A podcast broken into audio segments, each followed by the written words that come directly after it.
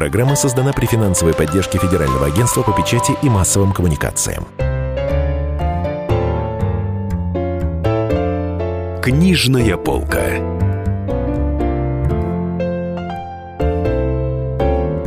Здравствуйте, дорогие друзья. В студии Денис Корсаков, Дарья Завгородняя, специальные корреспонденты «Комсомольской правды», соответственно, отдела культуры и отдела еженедельного выпуска «Толстушки». Мы были на Московской международной книжной выставке «Ярмарки» вот эти дни. И э, вот сейчас Дарья, которая провела там на, на день больше, чем я, я провел там один день, а два дня, она при, пришла просто полная книжек, впечатлений, вот сейчас вывалила книжки на стол. И сейчас расскажет вам о впечатлениях своих. А, ну, самое интересное, что было, ну, во-первых, много было интересного. А, Рома Зверь представил свою книгу «Солнце за нас». Это биография группы «Звери». Она выпущена при участии «Комсомольской, «Комсомольской правды». правды да. Не будем скрывать. Да, также Евгений Кафтан представил биографию группы «Браво». А, там и про Жанну Агузарову, и ну, про, это всех, без и про Валерия Сюткина. Так что можно пропустить. Да, но, но ну, все равно интересно. Вот такие две яркие звезды выступили. Да, причем еще э, Иван Ахалобыстин выпустил свою, программу, свою новую книгу э, Магни... «Магнификус второй». Магнификус второй, Магнификус да. второй. В связи да. с чем у всех возник вопрос, где Магнификус первый? А, да, кажется, про первого Магнификуса как раз в этой книге Магни... Магнификус второй, нам, как нам рассказали а, и, То. Есть два Магнификуса в одном. В одном, два в одном, да. То есть вот увлекся написанием фэнтези Иван Охлобыстин, но от него это можно ожидать, потому что он эм, вообще сценарист, поэтому человек пишущий, ясно. И а очень вот... образно мыслящий, да. Там еще был не то что представлен, но, скажем так, заявлен роман Виктора Пелевина, который называется «Айфак-10». Да, вот и такое нам... вот у него романтическое ага. название, да. И Айфак... вот сейчас Дарья прочтет все, что известно про этот роман на этот момент, потому что Пелевин он не общается ни с кем из журналистов, ни с кем из читателей. Он ушел просто в полную глухую несознанку. Еще лет 15 назад он общался как-то по электронной почте. Потом стал общаться только со своими любимыми там избранными журналистами, потом бросил их. И вот сейчас он находится где-то... Да, и вот этот кусок, который я сейчас вам зачитаю, нам прислало издательство под большим секретом. Эксмо, да. Эксклюзив фактически. А, а вот действие романа. Порфирий Петрович, литературно-полицейский алгоритм. Он расследует преступления и одновременно пишет об этом детективные романы, зарабатывая средства для полицейского управления. Маруха Чо, искусствовед с большими деньгами и баба с яйцами по официальному гендеру. Ее специальность – так называемый гипс, в кавычках, искусство первой четверти 21 века. Ей нужен помощник для анализа рынка. Им становится взятый в аренду Порфирий. Ну, уже вам прямо, да. Ну, сразу, С первых да. слов ничего не понятно. Я так понимаю, что это про будущее. Это про будущее, э, вот это все, что мы знаем. Ну, это да. про Пелевин, да. Это, да. Я думаю, что это А само устройство, само, само устройство, которое вышло в, стало заглавием романа, называется iFAC 10 причем фак пишется через PH, а не, как iPhone. а не через, да, а не через F. А, самый, это самый дорогой любовный гаджет на рынке и одновременно самый знаменитый из 200, 244 э, детективов Порфирия Петровича. Это настоящий шедевр алгоритмической полицейской прозы конца века, энциклопедический роман о будущем любви, искусства и всего остального. Я помню, что от лица Порфирия Петровича, кстати, пытался писать еще а, Борис Акунин э, свой да, роман пытался, о Достоевском. Пытался, То есть ничего это хорошего, такой... по-моему, у него не вышло. А мне понравилось. Ну, а в общем, мне уже нет, так... мне дико не такой... понравился FM. Но вот да, вот Пелевин, вот теперь он пошел вслед за Акуниным. Ну, он вообще как пошел есть русскую литературу. Ну и, что же мы все про Пелевина, Денис? Да, да, У нас целый, целый тут фестиваль простает, на котором Пелевин не появился и никогда не появится. Не, вернее, не фестиваль, а выставка. А в рамках выставки прошел фестиваль национальных культур, да, на, на котором был э, э, нанайский танец э, с бубном, старинные песни сибирских татар, удмуртский рэп – и мастер-класс по сочинению хакасских стихов. Ну, я по улыбке на твоем лице уже вижу, что это большего было... best satisfaction in your life практически. Это было очень круто. Но что всего больше меня впечатлило, это, знаете, э, Людмила Стефановна Петрушевская. Петрушевская, да, божественная совершенно. Которая, которая сделает целый почти двухчасовой концерт для своих почитателей, и она пела романсы, эстрадные песни французские, от Лили Марлен до Джо Дассена, А тебе Салю понравилось, как она поет? Сетанкор. Мне очень понравилось, у нее громко. Сетанкорма, Да, у Джо нее Дассена. И как она спела? Джо Салю Дассена? Сетанкор Муа, она придумала русские слова на эту, русский текст на эту песню, значительно ее усовершенствовав содержание. Песня стала песней, э, стала историей В оригинале женщины. это просто мужчина, который долго, по до- дому. долго не был дома, приезжает, вот типа, привет, это снова я. Да. А Петрушевская из этого сочинила историю брошенной женщины, которая одна воспитывала ребенка, чуть не покончила с собой из-за того, что ее бросил возлюбленный, а, значит, вышла замуж, а теперь вот она с этим своим бывшим возлюбленным встретилась, и очень хорошие проникновенные стихи, но самое главное, чистый голос Людмилы Стефановны меня поразил, и его тембр, и мощь, при том, что человеку 79 лет. И мы сейчас его услышим, если вы подождете еще буквально полторы минуты. Вот сейчас будут новости, потом реклама, потом еще чего-то. Но у нас есть еще время, Даша, расскажи что-нибудь еще про выставку. А, Что замечательно. тебя потрясло? Э, замечательный роман. Свои новые романы представили любимицы публики Александра Маринина и Дарья Донцова. Дарья Донцова нам рассказала про свое произведение немножко. Александра Маринина не стала. Александра Маринина не успела. Поэтому ее в передаче не будет, а Дарья Донцова будет. Про Александру Маринину расскажем вам немного. Она вчера очень вдохновенно давала творческий вечер своим почитателям, э, своим поклонникам, собственно, на выставке. И э, представила свой новый роман, такой долгожданный «Цена вопроса», э, который о, э, ну, как всегда, это, конечно, детектив. Лучше всего удаются детективы. Больше, чем детектив, сказано э, в аннотации. Э, генерал МВД Шарков твердо верит, что управляемая им программа – последний шанс навести порядок в правоохранительных Программа органах. Порфирий Петрович. Нет, там уже генерал МВД Шарков, не путай. Так оно было до тех пор, пока не исчез один из ее участников, одержимый радикальными идеями. А затем начались эти странные парные убийства, и стало понятно, что если сегодня не остановить убийцу-фанатика, то завтра программе придет конец. Но какую цену готов заплатить генерал Шарков за дело всей своей жизни? И чего это будет стоить полковнику Большакову и капитану Дзюбе?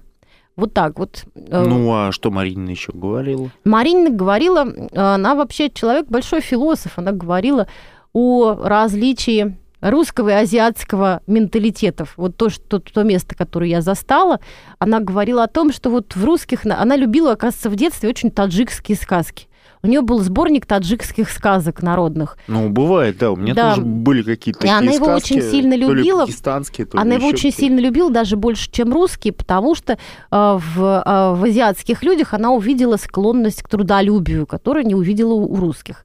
Например, говорит она, есть в таджикских сказках такой сюжет, похожий ну, на европейскую сказку «Король-дроздовик», когда король выгоняет нерадивую, ленивую принцессу из дома и заставляет ее выйти замуж за первого встречного. И вот там она проявляет себя как хорошая хозяйка, как решительная личность, и тогда отец ее прощает и берет назад. А вот в русских сказках нет такого сюжета. А там чтобы- есть типа и Емеля, который лежит да, на печи. и- да, а у нас наоборот Емеля на печи и ничего не делает, и богатство приходит к человеку само. Нам надо поменять менталитет, считает Александра Маринина. Ну, впрочем, как я уже и Я говорил, это все, что вы услышите про Александру Мартину в этой передаче, потому что интервью она нам не дала, зато нам дали интервью Дарьи Донцовой, Евгений Водолазкин и Людмила Петрушевская. И вот дальше... и Ник Перумов передача- еще нам и Ник дал Перумов интервью. еще дал нам интервью.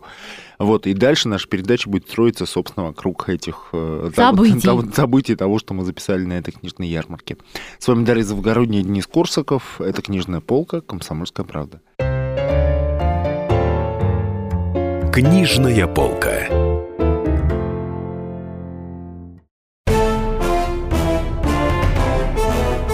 Товарищи солдаты и офицеры российской армии. Полковник Баронец разрешает обратиться. Звоните и задавайте накопившиеся вопросы. Угроза НАТО, жилье для военнослужащих и перевооружение России. Обо всем этом Виктор Баранец знает лучше других. Программу «Военный ревю» слушайте по будням с 5 вечера по московскому времени. Книжная полка.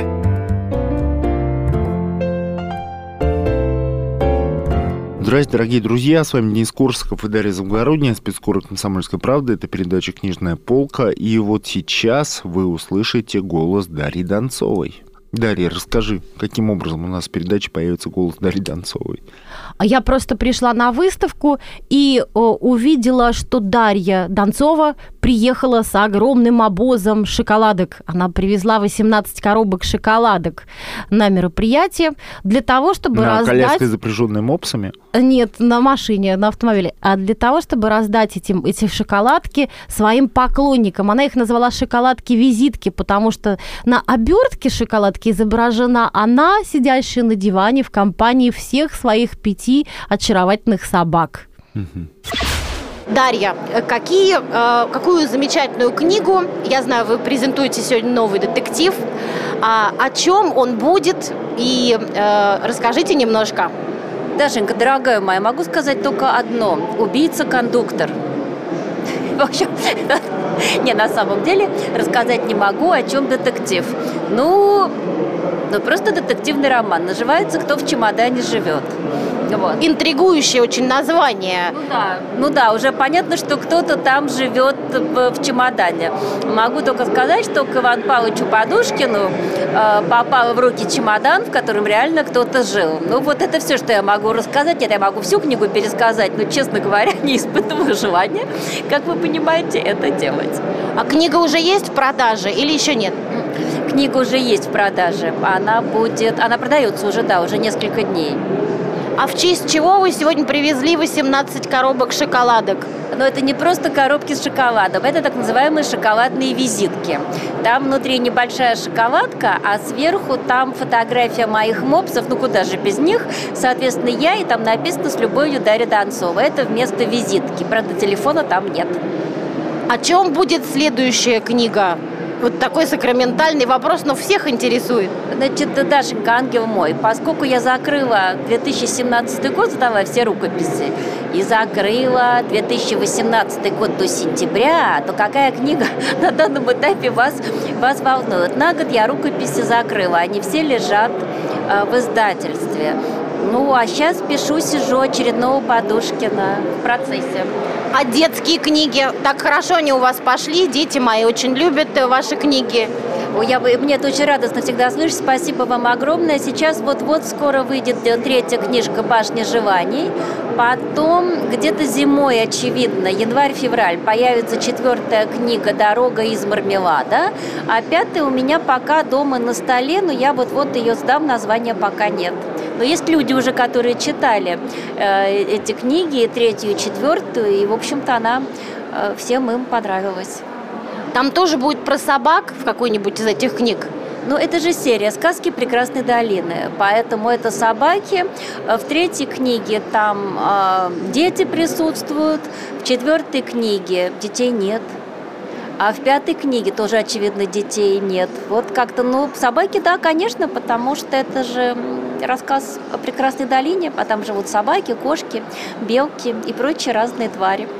С кем-нибудь, кроме, Ива, из, э, кроме Ивана Подушкина, из ваших постоянных героев мы встретимся в ваших будущих книгах, которые вы уже сдали и, может быть, пишете?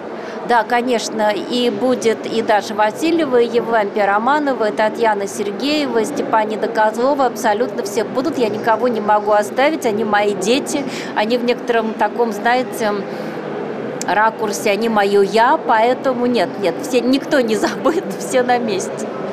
Делаете ли вы сейчас что-нибудь на телевидении? Если у меня какая-то программа сейчас на телевидении, нет. На телевидении у меня сейчас программы нет – у меня есть сериал, но я не могу ничего говорить об этом сериале, потому что я связана по договорам. Но сценарий сдан, дальше там посмотрим, что будет. Про кого из героев сериала тоже не можете сказать, тоже секрет. А, нет, это не про героев.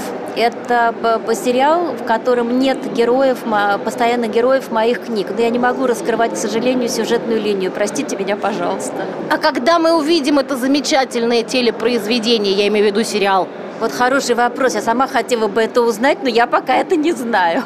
Там пока, ну, я не знаю, когда начнутся съемки. Но обязательно вам скажу первым, потому что радио «Комсомольская правда» для меня родное. Я сама на этом радио работала два года как радиоведущая со своей программой «Таблетка от депрессии». Поэтому радио «Комсомольская правда» всегда первое.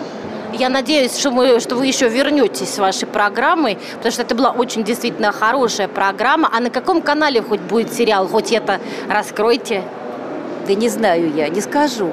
Не скажу, не пытайте, не пытайте девушку, я не скажу. Все, я побежала, там народ, 4 часа. Пора. Спасибо большое. Спасибо. Вот такая загадочная Дарья Донцова да. у нас сегодня на Московской книжной выставке ярмарки. Надо, бо... надо бояться, мужчинам надо бояться загадочных женщин потому что загадочная женщина способна так загадить жизнь мужчине, как никто другой. Дорогие друзья, это книжная полка Денис Корсаков, Дарья Завгородняя. А мы ведем разговор, вернее, такой делаем маленький о отчет. О Московской книжной ярмарке. О Московской книжной ярмарке, самом крупном книжном событии года в России, а организаторы утверждают, что и во всей Восточной Европе.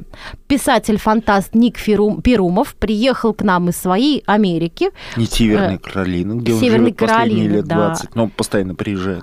Приехал презентовать свою книгу «Охотники, мегалиты империи». И Дарья даже умудрилась проехаться с ним в метро до да. определенного момента. Он мне рассказал, что американцы, кстати, в восторге от нашего русского ЕГЭ, что ЕГЭ прекрасный экзамен на самом деле. Американцы очень его хвалят. И, кстати, еще хочу отметить, что очередь за автографами к Перумову выстроилась точно такая же, как к Дарье Донцовой. То есть любят Ника Перумова читатели? Любят.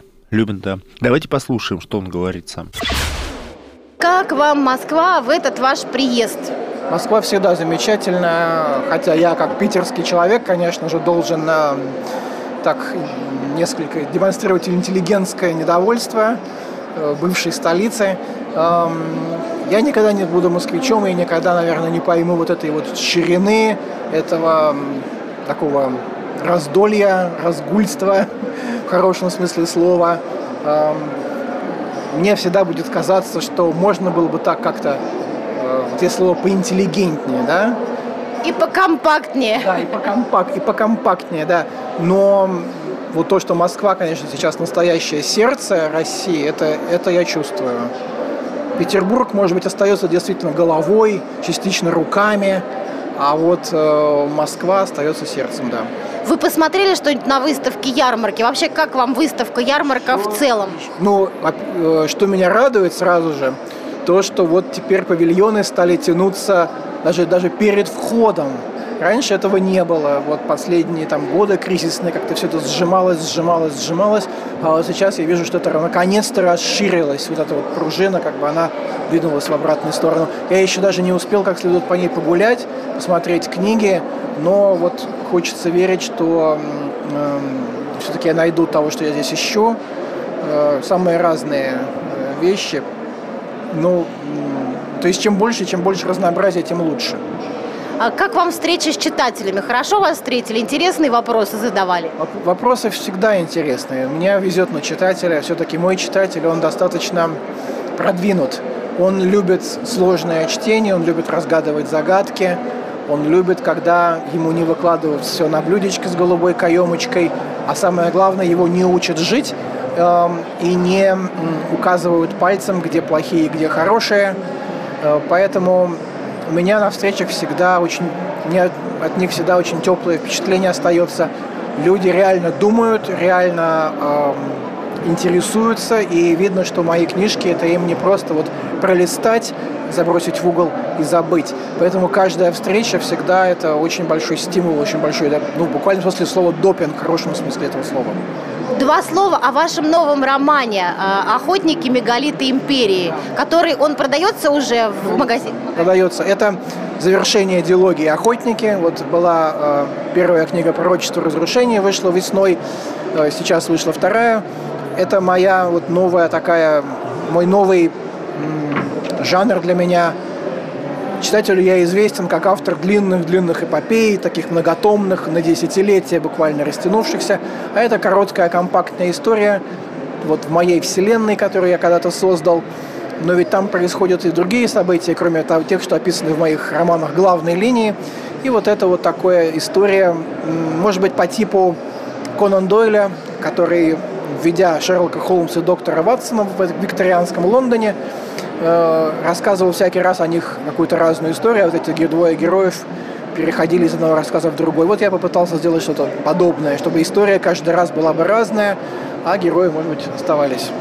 Спасибо вам большое, Николай. Очень рад повидаться. Спасибо большое, Дарья. Вам удачи в Тачевских и Комсомольской правде, конечно. Спасибо. С вами были Дарья Завгородний из Корского, Комсомольская правда, книжная полка. Не, не отключайтесь никуда, подождите, и через э, 2-3 минуты мы будем снова с вами. Книжная полка. Товарищ адвокат! Адвокат! Спокойно, спокойно. Народного адвоката Леонида Альшанского хватит на всех. Юридические консультации в прямом эфире. Слушайте и звоните по субботам с 16 часов по московскому времени.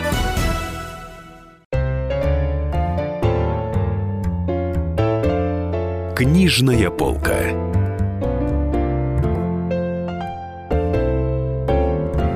Здрасте, с вами Денис Корсков и Дарья Завгородняя. Это передача «Книжная полка». Сейчас у нас снова интервью с замечательным писателем Евгением Водолазкиным на этот раз. Вот, Дарья, вот каким тебе показался Евгений? Мы вместе брали интервью, мне интересно, э, Он что мне ты показался думаешь? очень симпатичным человеком и, в общем, таким а, типичным представителем племени писателей. А, интеллектуалом, очень тонким умницей. И я счастлива, что а, мы часто можем интервьюировать писателей, а не звезд шоу-бизнеса, потому что писатели гораздо более добрые люди. Он, да, он добрый, умный, хороший, автор двух замечательных романов «Лавр» и «Авиатор», после которых, собственно, он стал считаться одним Можно из больше самых... ничего не писать. Можно, да, можно больше ничего не писать, но он пишет, тем не менее, сейчас он сам про это расскажет. Но он стал уже считаться одним из самых выдающихся писателей современной России после всего-навсего двух книг. И вот сейчас мы включаем запись этого интервью. Давайте самый простой вопрос, с самого простого начнем. Наверняка вы много раз его задавали. О чем будет ваш третий роман? Он будет о музыканте, но как э, это бывает в литературе, э, о чем бы человек не писал, о музыканте, о космонавте, об осенизаторе, это о человеке, вот, в первую очередь. Э, Но роман этот, как мне кажется, будет довольно драматическим, потому что там речь пойдет о поисках человеком утраченного смысла жизни, и э, это процесс всегда очень непростой. Вы же написали два супер успешных романа, вас считают одним из главных писателей сейчас в России. Э, Жизнь изменилась, я лукавил бы, если бы сказал, что я не замечаю. И, э, но я стараюсь э, себя вести с достоинством. И, ну, знаете, в Питере, вот вчера мы с Еленой Чижовой выступали, представляя книгу «В Питере жить». А, И она сказала совершенно правильную вещь. Она сказала, что Петербург отличается тем от других городов, что там стараются ничего не демонстрировать, ни хорошего, ни плохого. Это как бы так вот петербургский стиль жизни. Э, И я думаю, что этот стиль мне вполне близок, и он, наверное, меня спасает от всяких глупостей. А, Вот. Э, Знаете, если бы мне было лет 25 и пришел успех, ну, я бы, наверное, не удержался от какой-то ерунды. А теперь интересуют совсем другие призы, поэтому... Вот. А кроме того, когда вот всерьез начинаешь понимать, что жизнь конечна, то все остальное кажется таким невыразительным, в том числе успех. А скажите, пожалуйста, вы историк литературы, историк древнерусской литературы. Не возникало ли бы у вас, ли у вас желание написать эпопею? Вот такое большое-большое многотомное что-нибудь, а, как бывает почти ну, со многими писателями, которые интересуются историей. То есть не 400 страниц? Да-да-да, а 4000. А пять раз по 400? Да. А, Нет, не возникало, потому что история меня интересует гораздо меньше, чем история души. Это я использую лермонтовское выражение. А, Лавр это, да, формально это исторический роман, но я недаром назвал его не историческим романом, потому что это не об истории, это об истории э, человека. Вот. И то, что я хотел сказать, э, я сказал. А исследовать историю это не, не моя задача. Вот, например, у меня была беседа с Умберто Эко когда-то незадолго до его смерти. Э, И моя итальянская издательница сказала, что вот э, значит, нас, что мы очень интересуемся историей. Я ее поправила, сказал, что история меня интересует э, постольку поскольку. Вот. История меня интересует только как как фон для э, персонального развития. Э, и что касается Лавра, то у меня возникла не история вначале в голове, а потом герои и прочее, а у меня возникли герои определенный тип человека, которого надо было поместить в определенный исторический контекст, где его черты э, раскрылись бы максимально. Вот. А сама история, ну, я, это, я ее считаю чем-то вроде аквариума для рыб. А главное ведь рыбы. Это А мы. Скажите, у авиатора открытый финал. Как вам кажется, что случилось с героем, когда вот все-таки... Вы знаете, я оптимист. Э, Я думаю, что все благополучно. Самолет сел, э, он выздоровел. Э, То есть, если бы я это решал, наверное, я решил бы это так. Но такие вещи, они происходят по каким-то странным законам. Вот, поэтому я э, мне кажется, что если бы я закончил хэппи-эндом, это было бы несколько неестественно для такого романа. А Вот. Хэппи-энд не подходил ни, ни в каком э, варианте. А плохо заканчивать мне не хотелось. Вы сказали, что вы поняли, что жизнь конечна. Какую роль вот вообще рассуждения о смерти играют в вашем творчестве? Вот начали говорить там, что... И когда впервые задумались о смерти? Вот Как как, это эволюционирует? как, э, как э, о рисунке? Впервые я задумался о смерти лет 14 или 15. И это было толчком э, к моей вере, которая меня, собственно, спасла от почти от отчаяния, э, потому что э, я вдруг понял, что если человек умирает, то э, жизнь тогда бессмысленна. Зачем все эти телодвижения, когда все кончается ничем? Вот. И это действительно было очень то есть э, о существовании смерти я знал давно, я видел еще лет пять похороны, но мне казалось, что это ко мне не относится.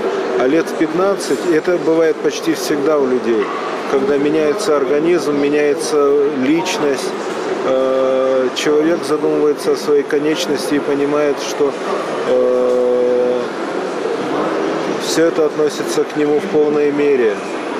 Вот. И смерть это одна из э, одна из э, главных тем моей, э, моих текстов. Дело в том, что я хоть не пишу постоянно слово смерти о смерти, но когда я пишу о времени, время это смерть, потому что Адам был безна- бесконечен в начале, безвременен, и ему предъявляется после грехопадения время, а значит конечность, а значит смерть. Вот. Но я вот сегодня говорил как раз, э, что это такое странное, знаете, у меня чувство забежать впереди смерти в ту зону, где меня уже не будет. Э, и сказать ей оттуда, я про тебя все знал еще тогда, э, и я не в твоей власти. Э, это примерно то же, что произносится на, в, пасхальной, в пасхальной службе в слове Иоанна Златоуста «Смерть, где твоя жало? Ад, где твоя победа?»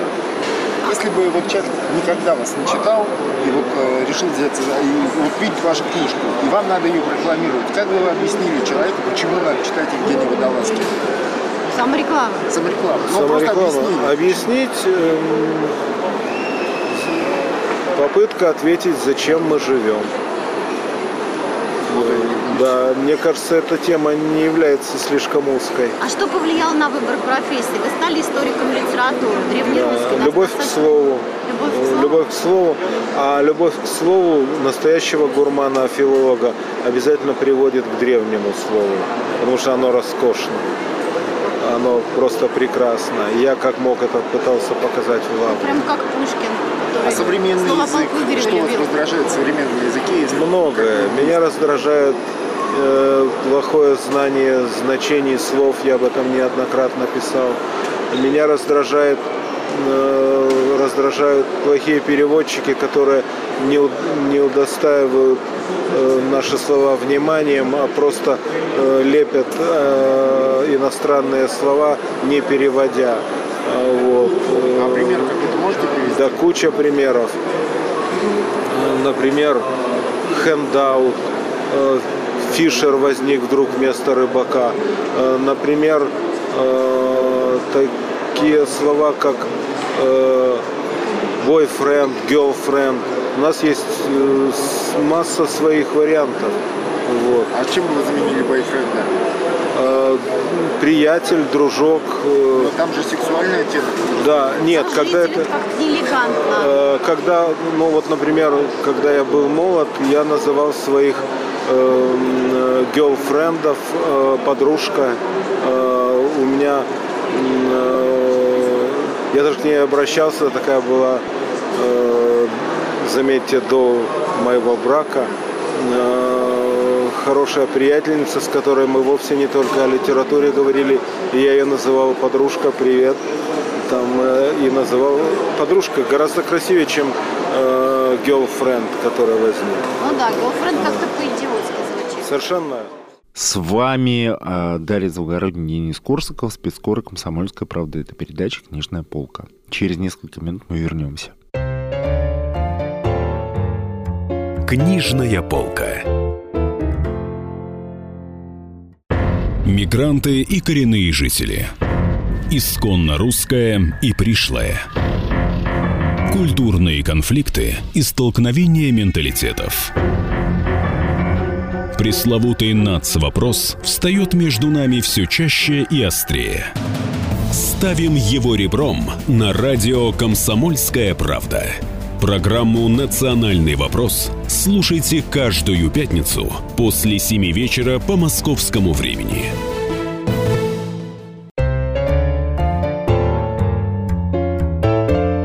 Книжная полка.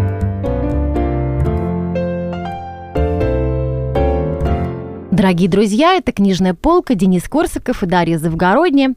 Я хочу поведать о самом моем ярком впечатлении от выставки, Московской международной выставки ярмарки книжной. Книжный. ММКВЯ. ММКВЯ. ММКВЯ, вот, да. МКВЯ, да. А. Ярчайшее Там впечатление. появилась звезда МКВЯ. э, Это, собственно, Людмила Классик, да, Петрушевская. классик современной русской литературы. Богиня в каком-то смысле. Да. Да, она была настолько интересна, она пела. Два часа, почти два часа она выступала. Она 45 минут, э, во-первых, пела романсы и эстрадные э, шлягеры, эстрадные э, популярные песни, ну, такие старинные, от Лили Марлен до Салюса Танкурма, Это Джо Дассен, который в оригинале, это Да. песня про мужчину, который просто вернулся домой и типа говорит, ну привет, снова я. Вот, э, она в прекрасной форме. А и что она сделала с этой Мы, она написала из этой песни историю женщины, которую бросил мужчина. И женщина растила их общего ребенка одна и вышла замуж за другого.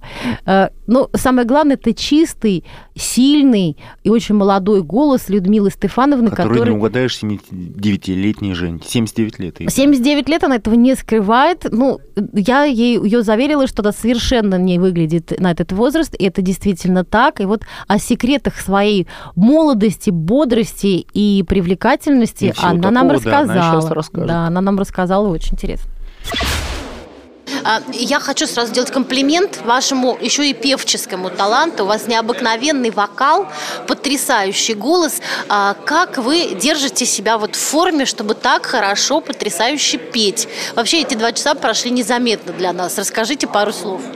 Вы знаете, я хочу сказать просто, что э, у меня никаких секретов нету. Только единственное, ну, два или три, что я э, не пью, не курю, не ем мясо.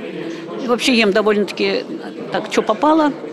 Э, Вот. В основном мой рацион – это черный хлеб без, без дрожжи, бездрожжевой. Он очень здорово как бы помогает кишечнику, замечательно совершенно. Вот. Это черный хлеб, яйцо в смятку, помидор и, и- и какой-то кусочек сыра. Ну, все равно какого. Вот. Сейчас у нас так особенно с сыром не разгуляешься. Вот. Что есть дома, то есть. Это вот моя стандартная пища.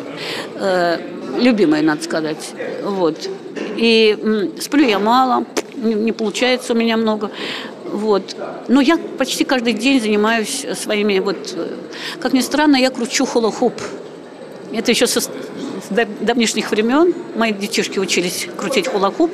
Мы жили где-то в Эстонии, на острове. Там из всех э, развлечений был только этот обруч. Все научились, мои дети, Федя и Наташа, научились крутить. Я думаю, ну что, мне делать нечего, давай я тоже буду. Я сейчас кручу этот самый обруч на шее, на руках, на поясе, э, на ногах. И на каждой отдельной ноге тоже. Это прям цирковые номера, но это так легко, и это так взбадривает невероятно. Вот, значит, э, тут просто я никому еще этого не говорила, потому что буду смеяться, такая старушечка и хо- крутит обруч. но это очень, это очень помогает, понимаете, какая штука? Заряжает очень, когда не лень. Иногда бывает лень. Вот, я не плаваю там, это вот э, йога практически, ну так, иногда на меня Федя насылает своего человека, который пытается с меня это самое. Вот. В общем, какая-то ежедневная какая-то ежедневная гимнастика. Э, Я еще могу сказать, такой, э, у меня, в общем, очень болит спина.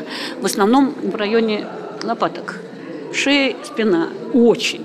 Потому что я работаю стоя. Я никогда не сижу, вот только здесь села. Я работаю стоя, у меня оборудовано такой... выс- Ну, знаете, 19 век это был век писарей, которые работали за, за, э, за конторками. Они писали стоя. Гоголь писал стоя, Хемингуэй писал стоя. Очень многие писали в стоя, э, потому что, ну, как бы сказать, это совершенно другое.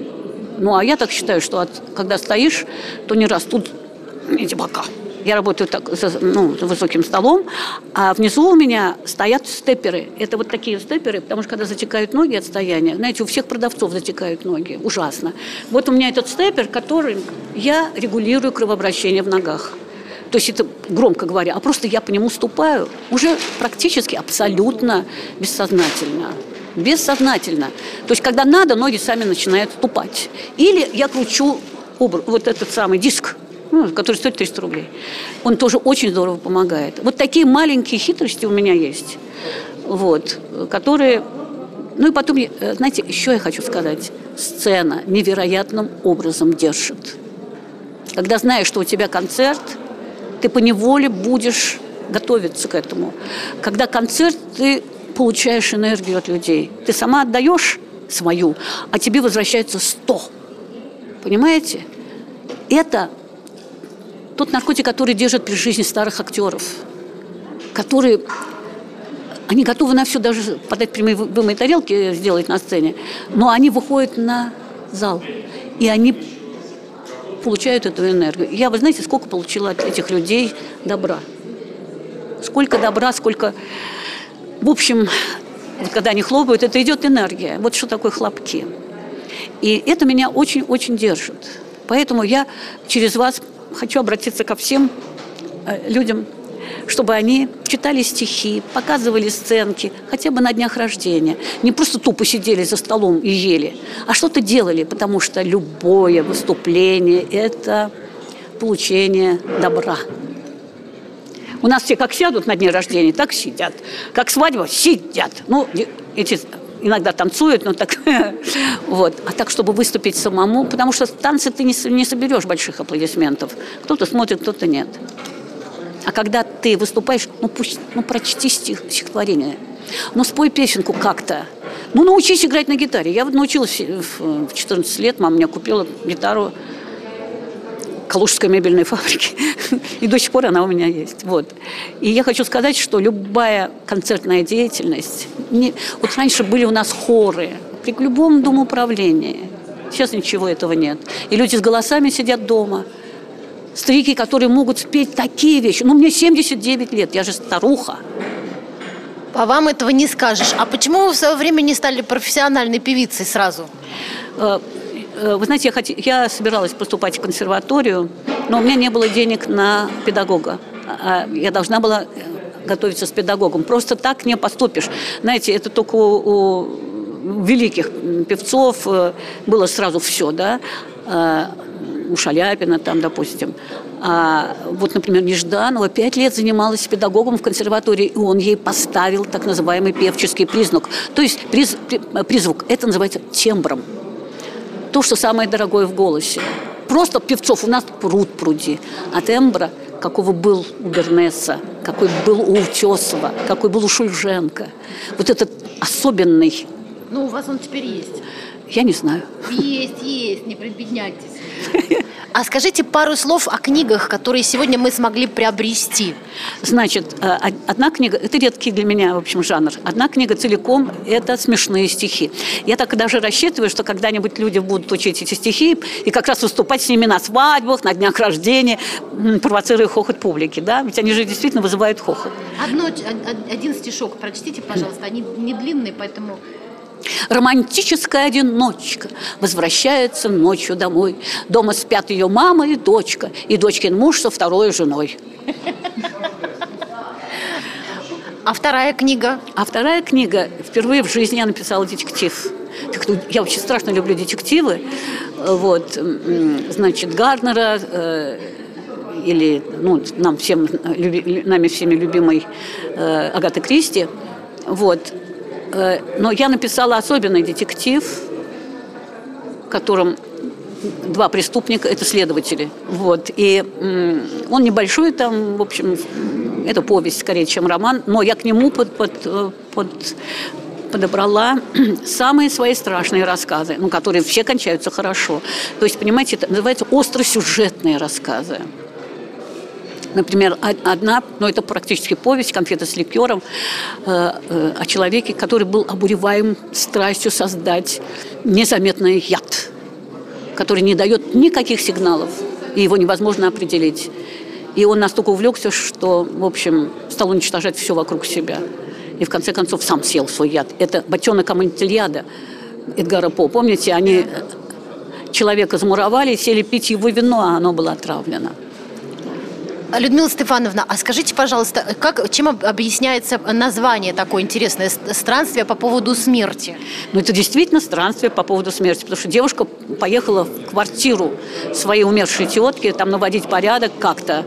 Э, и это действительно... А потом начались странствия, потому что ее задержали и, в общем, заподозрили в том, что она съела алмазы и собираются ее вскрыть. Вот эти два следователя которые наконец докопались до того, где они, эти алмазы. Ну, в общем, короче говоря, все это надо читать, тогда это будет интересно. Обязательно почитаем. Людмила Стефановна, еще раз огромное спасибо за концерт. Получила удивительное удовольствие. Друзья, в студии были Денис Корсаков, Дарья Завгородняя, спецкор «Комсомольская правда». Была передача «Книжная полка». Ждите нас на следующей неделе. Книжная полка. Программа создана при финансовой поддержке Федерального агентства по печати и массовым коммуникациям.